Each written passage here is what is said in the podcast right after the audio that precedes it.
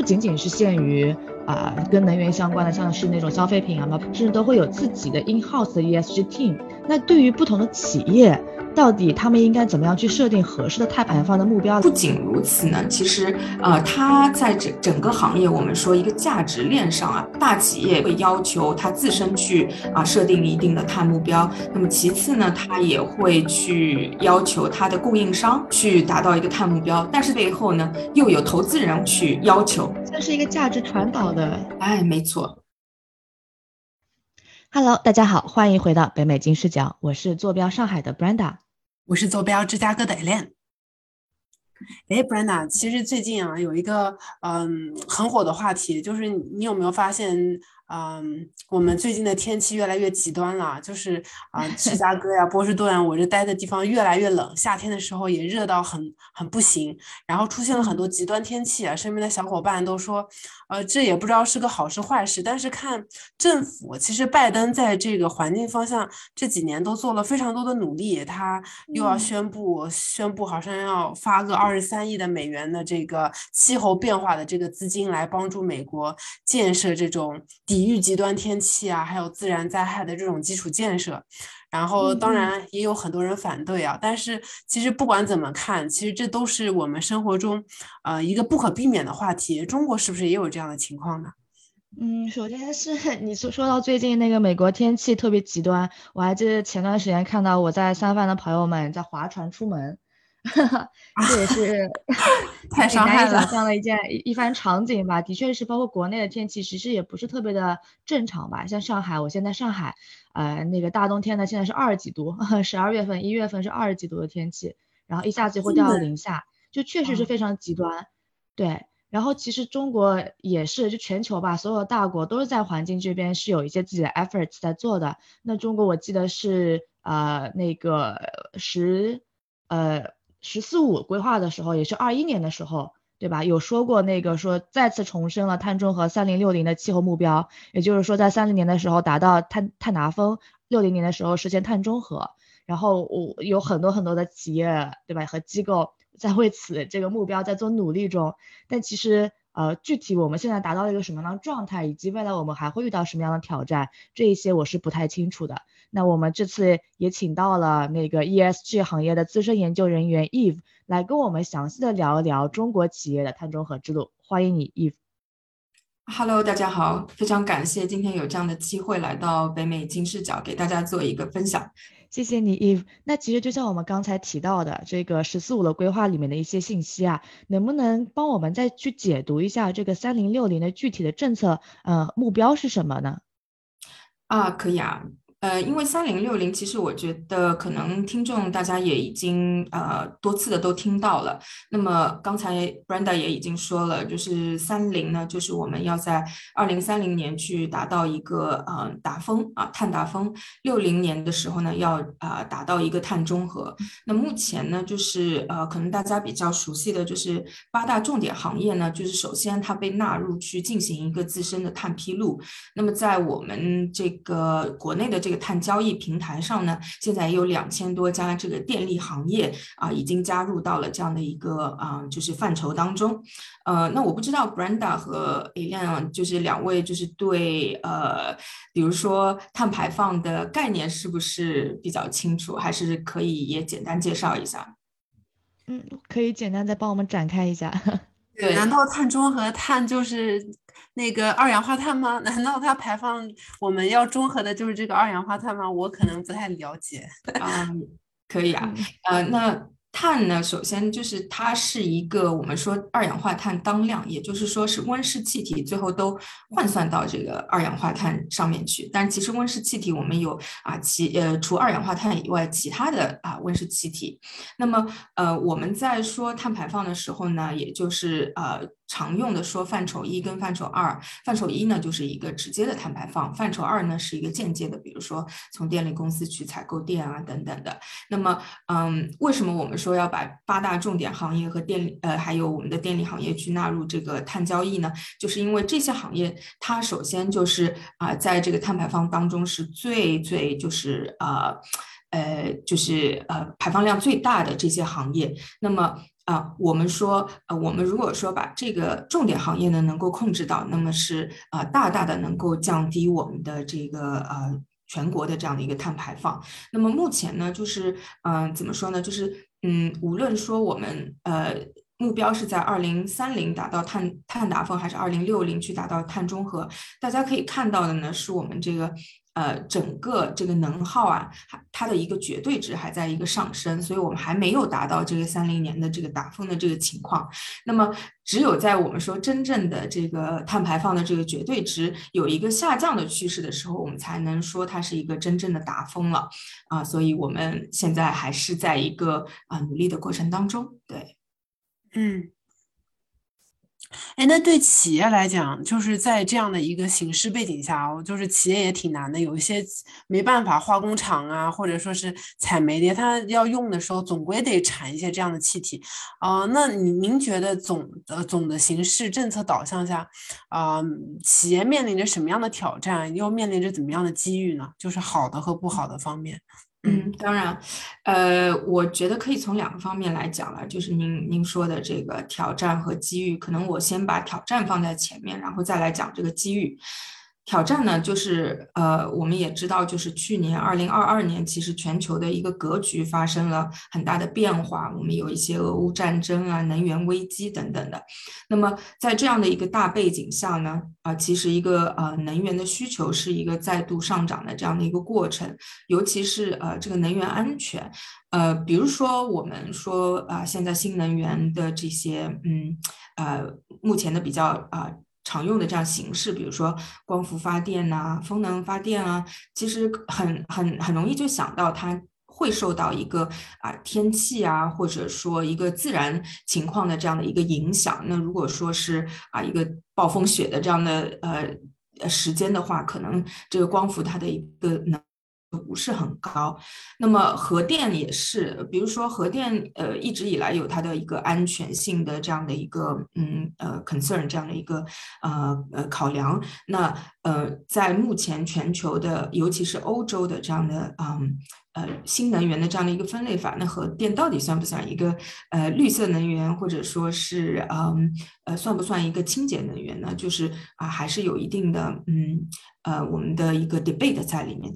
那么，所以在这个基础上呢，哎，大家觉得其实我们还是要保证我们的这个能源的这个安全，那么就会去啊继续采购这个燃煤啊。我们也跟某些大国之间会有一些啊这个大宗的这种燃煤的这样的一些交易啊。那么它当然就是因为非常高效、非常便宜啦。那么呃，对于我们这种啊光伏或者风电这些新的这些装机的这种项目的话，那需要大量的投资。所以我觉得这个是。目前我们虽然制定了这个二零三零的一个目标，但是仍然面对很大的一个挑战。可不可以理解成它是呃这呃大趋势政策和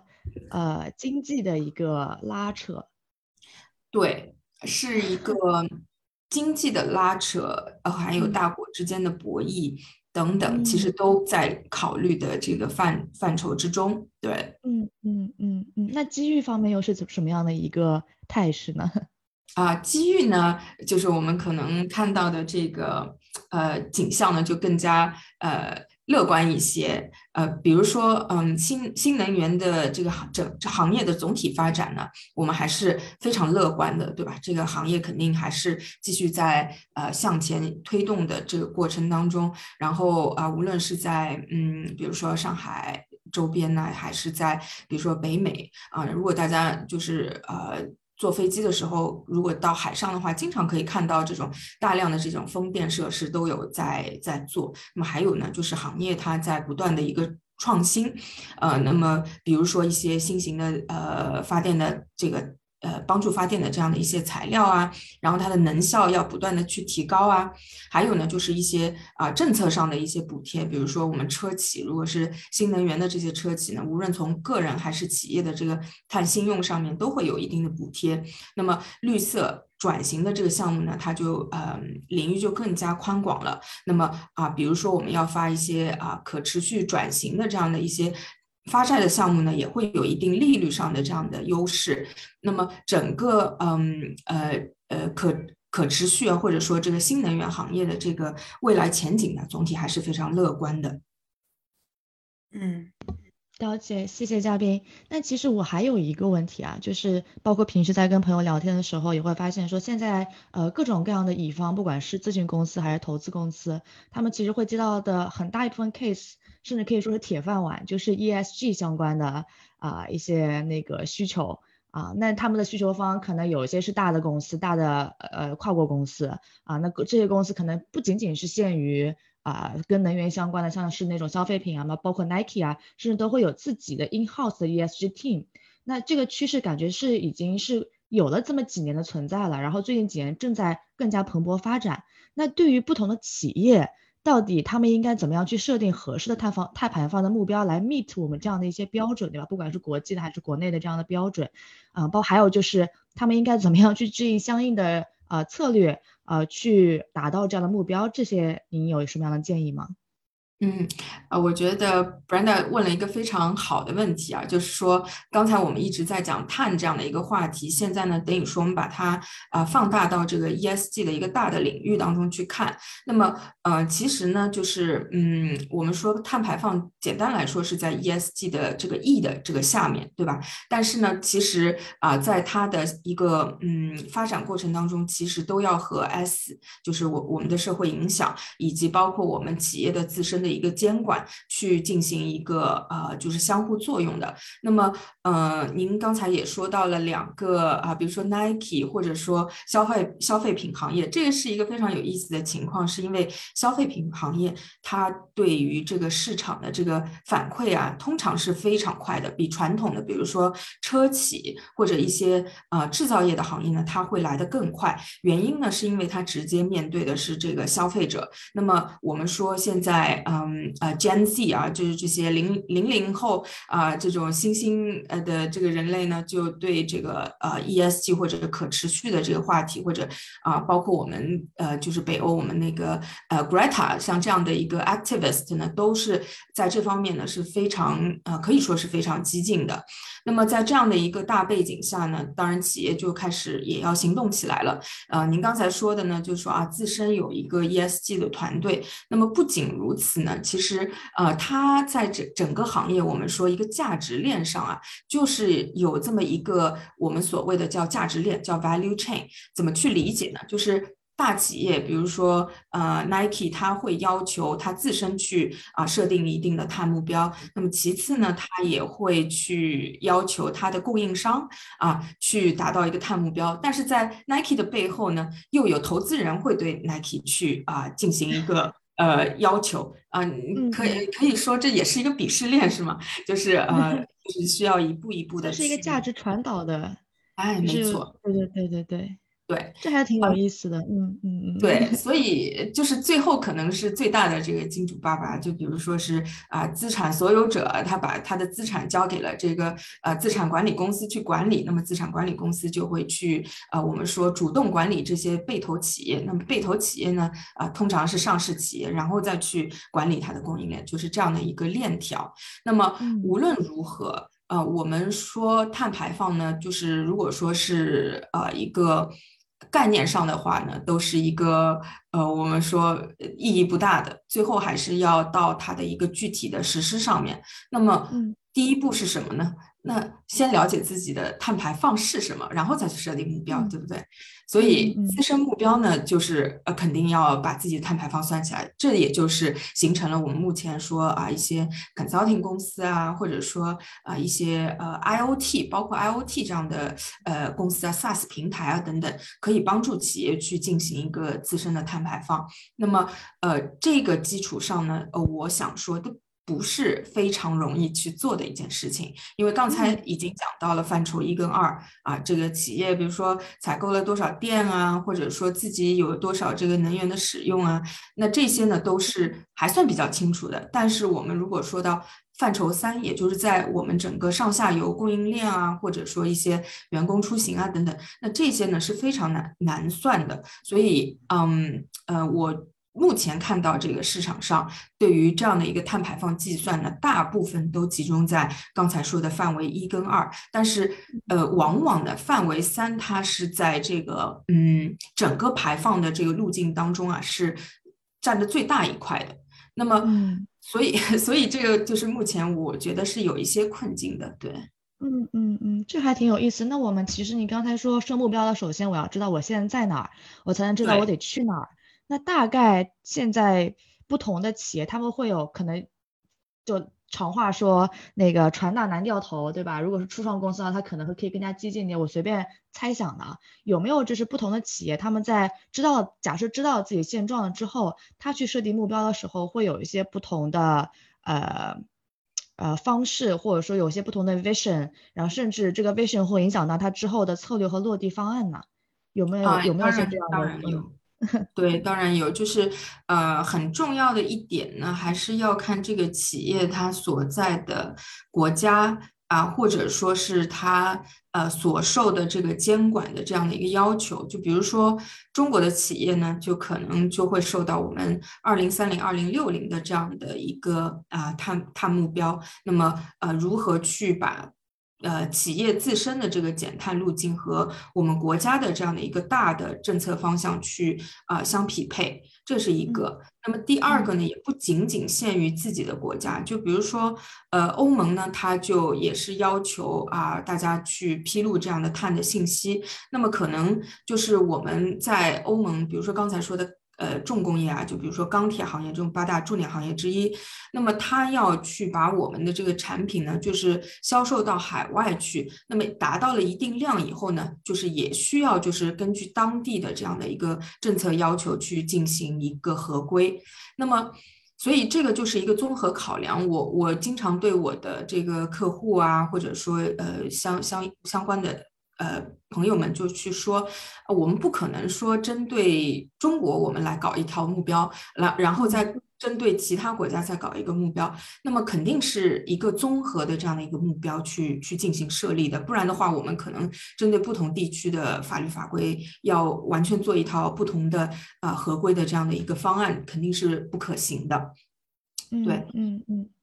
那这些因素其实更多是呃外在的市场，包括说是呃那个政治的影响、政策的影响。那有没有来自于企业本身的可能一些差异？随便讲，可能一个大的企业和一个一个可能一个外企和民企，按照你这个说法肯定是有区别的。那它的 size wise 肯定也是会影响到，是不是也会影响到他们在设目标，包括他们的策略方式上的一些变化？比如说像 Nike，再说消费品，他们可能除了呃，是一些呃什么测算它的那个总的碳碳排放量之外，它还会做一些产品，它是 meet 到那个碳碳什么碳的那种，就很很环保的纤维做的球鞋啊等等，它可能会有一些这样的呃策略，去让更多的人消费者 and 去知道说，哎，我们这个公司是非常在意环境的。那可能对于其他的行业就不是这样的，有没有一些这样大的归类，能够帮助我们听众更好的理解说，什么样的公司他们应该是要做什么什么样的呃那个。碳排放的目标以及策略的呢？嗯，可以啊，我可以先从一个大的范围来解释，然后再可以举一两个具体呃企业的例子。那大的范范围来讲呢，就是呃比较不幸的是，我们目前大部分能看到的还是以嗯做相对比较少努力啊。以一个合规去啊去进行这样自身目标设立的，所以您刚才说啊，大型企业也好，小型企业也好，嗯，其实相对来说都比较困难。呃，为什么呢？就小型企业，它从自身的一个资源也好啊，和一个我们说法律法规的强制性也好，呃，没有一个非常呃大的这样的一个要求。那么大企业可能还说在人力资源上面可能有有一些啊员工可以去专专门的去负责这一块内容，但是呢啊比如说我们国内呃没有太大的一个强制性啊要求，比如说呃在这个重点行业之外的企业，现在还是一个自愿去披露、自愿去做目标的这样的一个过程当中。那么您刚才说到，就是比如说一些消费品行业，那么呃，其实我们可以分两端哈，就是一端呢，就是刚才您说消费品行业，因为它主要是呃呃，retail business 嘛，就是 to C 端的这样的一个服务。那么对他来说呢，就是其实是分两层，一层呢是说我现在有没有一些啊，给消费端的这些产品能够去表达出我自身的这样的一个减碳目标的。那您刚才说，可能我是从一个相对 marketing 的角度，比如说出了一款产品，是表达了我对啊这个嗯。产品自身的呃一个呃可持续的发展理念，那么这个是我会个人觉得会相对来说更偏啊这个宣传啊 marketing 的这个方面。那另一部分呢，就是讲到企业它自身要做的一个呃减碳目标，或者自身做出的一些变化。那么，比如说像，呃，我随便举一个例子，比如说像欧莱雅集团，那么它其实自己有一个 incubator，它有自己一个加速器，器，呃，加速器去给到啊这些小型的一些创新企业呢，呃，一些啊资金，让他们去在这个领域进行一些创新发展。那么之后呢，可以把这些呃。技术呢，就是应用到他们已有的一些，比如说产品包装啊，他把他的那个呃，可能啊化妆品的这些瓶子啊，能够用一些啊回收的那呃回收的材料去进行生产，或者说呢，就是哈，我昨天看到那个雀巢啊，它的那个 KitKat 的那个呃包装已经变成了纸质的，那么这些呢是它具体做出的一些啊材料上的一些改进，所以呢，我我觉得。作为消费者啊，就我还是会火眼金睛去辨别，说哪一些是更偏一些宣传角度的，哪一些是完呃呃，就是真正的他想去做一些减碳目标的。对，嗯，哎，那其实我我听下来，就是不管你说的这两个角度啊，呃，不管是企业自己还是说消费者体验。嗯，有有可能说有一些消费者已经习惯了用的不是纸质的，可能你这样的一个变化，呃，会赶走一些消费者，这是一个企业的风险。另外，企业想要。呃，自身减放减减少碳排放，肯定是要花更多的力气去做这个事儿，肯定要花更多的钱呀，或者说是要寻求求一种更加绿色的呃方式啊，整个整个产业要被绿色。也就是说，在这个过程中，我我感觉是不是大部分企业都不太愿意这么做啊？那如果在这个过程中，嗯，您会给企业一些什么样的建议吗？就是为往往绿色这方面转型的话。嗯嗯，好的，呃，首先呢，我觉得，呃，从一个商业的角度，可持续商业的角度呢，其实，呃，我们在看到，呃，这些产品的定位啊，比如说 to C 端的这些产品的定位呢。它肯定是从一些龙头企业开始做的，因为它在这个行业呢，呃，具有一定的影响力，它能够去影响到它整个供应链上的一些变化。那比如说啊，我我是星巴克或者我是肯德基，那么我如果说。要把我的一些包装材料去往可持续发展的这样可持续的这些新型的材料包装材料去发展的话呢，会带动一批这个啊供应链上的这样的一个企业，所以我并。不是说就是企业自身它动力不强，而是说我们在呃相对比较早期的这样的一个市场上呢，还是需要龙头企业去带动这个行业的一个发展的。那么这是第一点，然后第二点呢，就是我们所说的这个产品最后呃这个可持续发展绝对不是一件一件便宜的事情。那么最后这件事情是让谁来进行一个买单啊？那如果说我刚才说，呃，KitKat 把它这个塑料的包装变成纸质包装，然后这个产品贵了，那么这个呢，从商业逻辑上是呃不符合常理的。为什么这么说？呃，大家可能知道这个呃消费端的这个产品，它的这个 margin 啊，就是相对比较低的。那么如果说它和同类产品的价格会就是有几毛钱的这个变化已经是非常大了，所以它从自身的一个竞争力角度，它也不会去说啊，我我就是用呃一些更呃昂贵的这样的一些呃更环保的这些材料，但是我的价格变高了，这个它是非常非常 risky 的。那么只有说他去他给的一些中高端的这样的客户，比如说我们说的可持续时尚啊，我我可能现在不想去走快时尚了，因为快时尚质量又不好，然后呢，就是衣服也穿不了几天，对吧？那么可能我就想说，我要买一些材料比较好的，但是呢，价格可能贵一点的，那么我用的时间可以更长一些，然后通通过这样的角度呢，去啊刺激一些中高端的产品去进行可持续发展的转向，那么。我们说，在这个可持续发展的这个道路当中呢，对所有的消费者也不是完全都是公平的。如果说我要基本保障我的生活的话，那么这些基础的产品呢，是不宜去把这个嗯呃呃这个高昂的这样的一个转型的价格呢，去呃给到这个消费者身上的。那么呃。有能力去往这个方向去转型的这一批消费者呢，才是目前这个可持续发展的这样的第一波人群啊。比如说燕麦奶，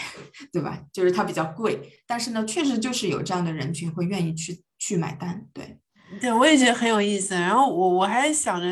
那其实这样子的话，也就是说，啊，总的来讲，中高端人群，就是中高收入的人群是更愿意为这个 ESG 这样的一个概念买单的，而呃，低收入的可能说，啊，他们就坚持使用这些基础的，不太想要接受价格变高的这些产品。那那有个问题是这样的话，很对于不同企业，对于那些。生产这些比较廉价的，或者说是价格比较廉价，给这些呃以这些低收入人群为消费者的这些产品的公司，他们早晚也是应该要。啊，做出这些环境改变的，那政府会制定一定的政策来要求他们改变吗？还是说会给一定的补贴，要求这一些嗯无法转型，或者说如果一旦转型就会深入财政泥潭的这些公司一定补贴吗？就是说这这部分会你会有什么样的想法呢？未来？嗯，嗯对，就是呃，我还是想重申一下，首先就是呃，我们说中高收入的人群和低收入的人群，我觉得就是呃，目前的这个现状是无可厚非的，因为我们不能就是针对低收入的人群去呃要求他们同样去呃就是采购这些可持续相关的呃这些产品，那么。呃，我觉得这个目前的路径是这样的，就是有条件的企业，或者说它这个，嗯，我们说它的这个 sweet spot 是在这个啊可持续会关心可持续的这些人群当中的这样的一个企业呢，去进行一个呃呃先先期的这样的一个转型。那么因为。目前我们就是这个可持续市场非常活跃啊，就是有一些 VCPE 啊都在做一些创新材料。那么在这个基础上呢，我们希望说有一定的时间能够让这个技术去进行一个发展。那可能就是过了几年以后呢，就某一些我们现在看来是啊价格比较高的这样的一些原材料，就未来几年由于这个市场的这样的一个向前推进呢，可以变得价格更加低廉。那也是到那个时候呢，那么我们。比如说一些比较便宜的啊，就比如说农夫山泉，它是有啊，比如说四块钱、五块钱档的这个水，也有呃一块钱、两块钱档的这样的水。那么啊，是不是可以把这样同样的材料呢，去呃改变到这些相对低廉的这样的一个产品上？那么。呃，这个是一个方向，然后另一个呢，就是说啊，我们呃也现在看到，就是我们有些法律法规，就尤其啊，Brenda，你在上海可能会体会到，就是呃，可能也就一两年前吧，我们的这个买奶茶的这个包装都是啊这个塑料的，那现在呢都变成了一个生物可降解的这样的一个材料，那么这也是政策的一个推动，那么。政策一推动以后呢，呃，原本这个价格高昂的这些材料就被大量的去进行生产了，然后呢，就是啊，这个这个价值就呃这个价格就一下子下来了。那么，但是呢，我们现在这个 PLA 的这个材料是不是它真正就是生物可降解呢？那么，我觉得也不能一蹴而就，也就是需要时间去把我们这个技术去进行一个优化。对，嗯，了解。那我大概理解下来，这个刚才 Elaine 这个 concern 就是怎么办？那个没钱的人和没钱的公司，或者卖卖没钱的东西的，卖比较便宜的产品的公司，他们要怎么样去适应？那我理解两个方向嘛，对吧？一个是我们先让有钱的公司把东西卖给有钱的人，慢慢把这个价格打下来，我们这些小公司再进去，对吧？然后第二个方式就是政策也出来，那所有的人都一定要用上了，那这个时候价格就整体下来了，大概是这样，对吧？是的，是的，当然这个也是我的，哎呃，就说。一家之见啊。如果说我们的听众啊有更好的这样的理解，或者说呃更多的信息，我希望也大家欢迎，就是把更多的留言给到 Elaine 和 Brenda。对，嗯嗯嗯。好呀，我们今天非常感谢 Eve 的时间啊！整期节目我们从最最开始，其实是从政策角度，请他帮我们解读了一下那个“十四五”当中“三零六零”这个概念到底是什么意思，包括也跟我们解释了一下，在这样的政策下面，呃，中国企业要面临转型，它所会遇到的挑战以及比较乐观的一些机遇方向是怎样的，然后以及跟我们介绍了说，啊，在不同的公司。的背景下面，不同的类型的公司，他们应该怎么样设定合适的碳目标、碳防减碳目标，以及他们的策略啊，他们的转型建议啊等等，这一切，嗯，对我来说是非常新鲜的，因为呃，算是一个比较系统的梳理。之前可能是零散的听到朋友在讲啊，或者说做这一块的一些啊那个企业在呃。陆陆续续的发一些针对消费者的一些信息，可能我有接收到，但是整个的这样的从前到后的一个梳理，其实我今天是蛮收获良多的。e l a 你怎么看？对我我也是这么觉得，而且我觉得很有意思的一点是，嗯，刚刚那个 Eve 讲的这个产业链的问题，其实要有一个绿色产业链，归根结底是投资人要有这种 ESG 的意识。就是我只投，就是说愿意投 ESG 啊的人多了，哎，我我其他那种嗯不环保的企业我不投资，我只愿意投给这些环保的企业。这样的人多了以后，这样的机构多了以后呢，这个产业链就可能会越来越绿色。所以我也想到说，可能金融的确是一个啊，因为有很多人说金融它啊不好的地方嘛，可能说是投机啊，或者说是怎么样，但我们也能看到金融好的一面，其实它的确是能够。啊，从 从这个，啊，从底那个钱的底端来呃改变，或者是来 transform 一些呃未来往好的方向去灌溉一些好的行业，或者灌溉一些好的公司，让他们发展的更好，或者让这个产业发展的更好，这是我的一些理解和感悟。嗯嗯，这个这个观点我也觉得特别新鲜，你观察点好特别。对对是，对。好呀，那我们再一次感谢今天 Eve 的时间啊，我们接下来还会去跟 Eve 去深入的聊一些其他的话题，感兴趣的朋友可以持续关注我们的节目啊，可以订阅我们在小宇宙、在喜马拉雅啊，甚至在微信呃视频号里的呃专题，好吗？那我们下期节目再见，谢谢大家。嗯，再见，拜拜，拜拜。跟金视角聊人生，感谢您的收听。请在各大播放平台和公众号上搜索“金视角”，订阅我们的栏目吧。金融的金，事件的事，角度的角，一键三连，从我做起。我们下期再聊。